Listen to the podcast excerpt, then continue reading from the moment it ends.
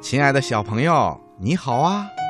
欢迎收听小喇叭节目，我是博士爷爷。小朋友，你喜欢讲故事吗？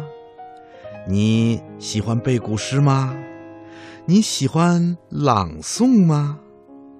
嗯，我想啊，好多小朋友都会讲故事，还会背好多好多的古诗词。可是啊，朗诵又是什么呢？哼哼，朗诵啊，是一种艺术，是一种语言艺术，也就是通过我们的语言来表达的一种艺术形式。小朋友可能要问了：朗诵既然是语言艺术，它跟讲故事啊、背古诗啊有什么区别呢？嗯，这里面的区别呀，可大了。讲故事啊，主要是用语言把故事的内容讲给小朋友们听；背古诗呢，就要求你一字不错的把古诗词背下来。朗诵啊，可就不这么简单了。他不光要求你要把朗诵的古诗词啊，还有现代的诗歌呀、散文呐等等作品背下来，还要用带有感情色彩的语言表演给你的听众和你的观众，让你的听众和观众啊从你的朗诵里得到美的享受。怎么样，小朋友，你听明白了吗？哼哼，没关系。现在呀，你的年纪还小。如果你喜欢朗诵的话，等你长大一点了，就要认真的学习一下这种艺术形式，就像我们学习唱歌、学习讲故事一样，去学习朗诵，好不好啊？嗯，说到朗诵啊，博士爷爷要告诉你，在今年的暑假期间呐。国家图书馆和全国各级公共图书馆共同举办了一个名字叫“童音诵古韵，经典有新生”的全国少儿诗词在线朗诵活动。这个活动啊，是由数字图书馆推广工程主办的，来自全国三十多个省市，近三千多名小朋友参加了这个活动。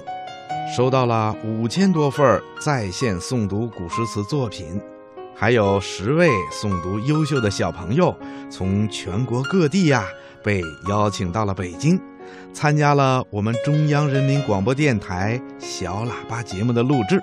今天呢，这十位小朋友啊就来到了小喇叭节目的录音间啦。小朋友，我们先来听一听他们朗诵的作品，好不好啊？《长歌行》汉乐府。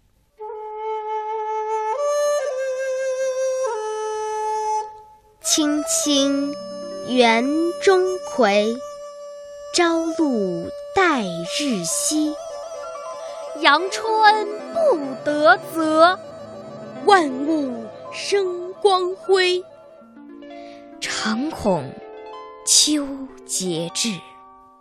焜黄花叶衰，百川东到海，何时复西归？少壮不努力，老大徒伤悲。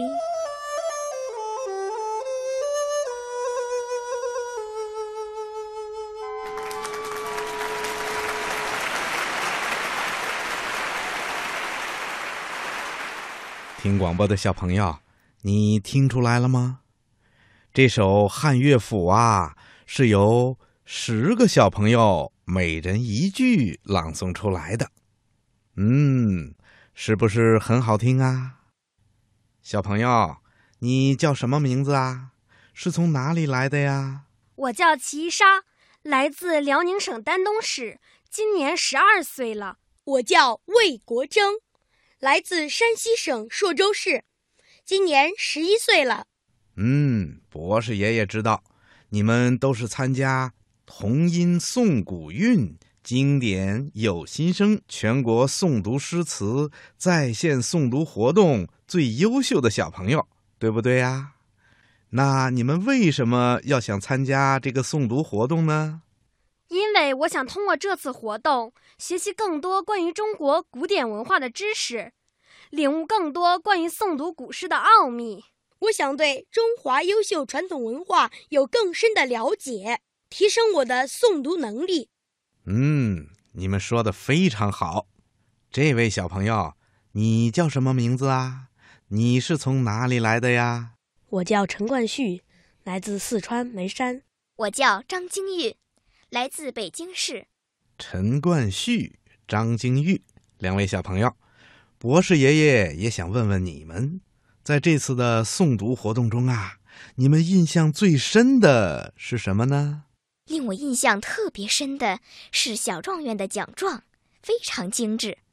在这次活动中，让我印象最深的事情是，听教授们给我们上课，让我知道了朗诵不仅是一种语言的艺术，也是一种情感的表达方式。通过良好的朗诵，可以将诗人、作者写作时的意境、画面再次呈现在眼前。小朋友。请你也来个自我介绍吧。我叫徐毅，来自重庆铜梁龙的故乡。我叫黄心柔，来自河北省秦皇岛市。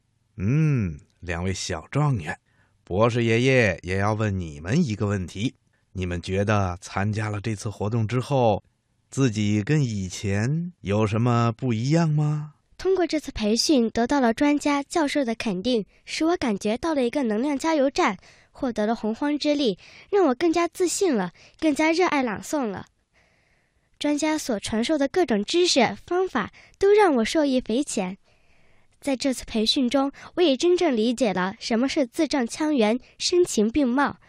我相信，只要我持之以恒，一定可以在朗诵的道路上走得更稳，走得更远。参加活动之后，我懂得了如何运用气息以及朗读技巧。我还感受到了国学经典的博大精深，对朗诵越来越有兴趣了。嗯，看来呀，你们两个的收获还真的不小。另外呀，博士爷爷知道你们十位小朋友虽然都非常的优秀，来到北京以后呢，还接受了专家老师的培训。那这位小朋友，你叫什么名字啊？我叫张一秀，来自浙江杭州。今年十岁了，我叫田画画，来自安徽省天长市，今年十一岁。张于秀、田画画，嗯，那博士爷爷要问问你们，经过了专家的培训以后，你们觉得你们学到了哪些最有用的东西呀？通过这次培训，我觉得我学到最有用的是对诗词的。情感表达有了更深刻的理解和把握。通过学习，我能够根据语境将心中的情感自然地表达出来。经过这次培训，让我学到了很多，特别是前后鼻音的发音，以及如何在朗诵中更好地表达情感，使诗歌诵读变得饱满而有韵味。我会发挥我的洪荒之力，努力在朗诵这条路上一直走下去。